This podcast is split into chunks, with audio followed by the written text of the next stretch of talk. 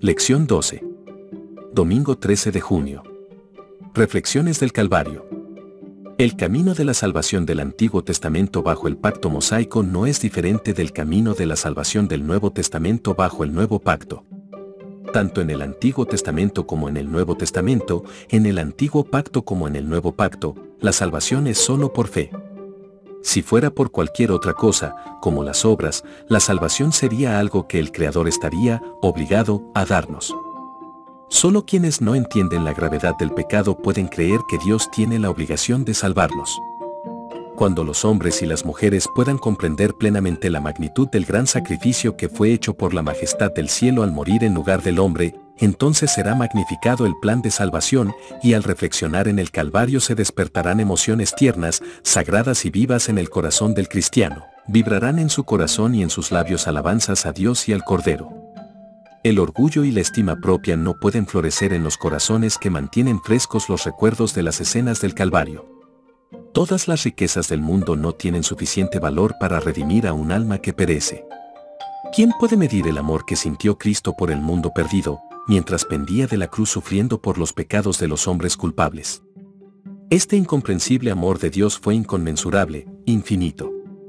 Cristo demostró que su amor era más fuerte que la muerte.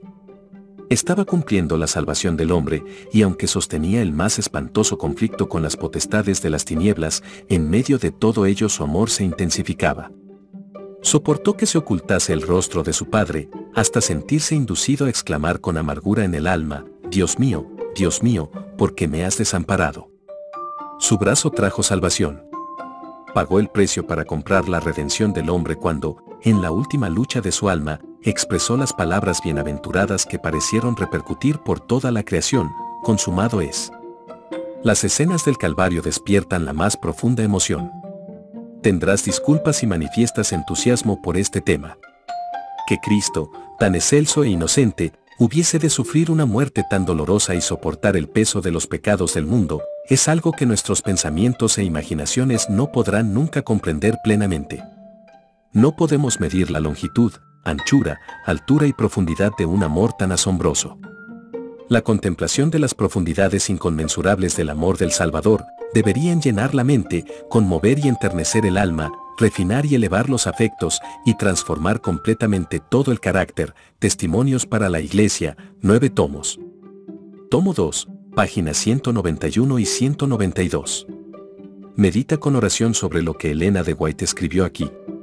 Lee Gálatas 6:14 teniendo en mente estas líneas y luego pregúntate de qué manera puedo gloriarme en la cruz de Cristo pero lejos esté de mi gloriarme, sino en la cruz de nuestro Señor Jesucristo, por quien el mundo me es crucificado a mí y yo al mundo.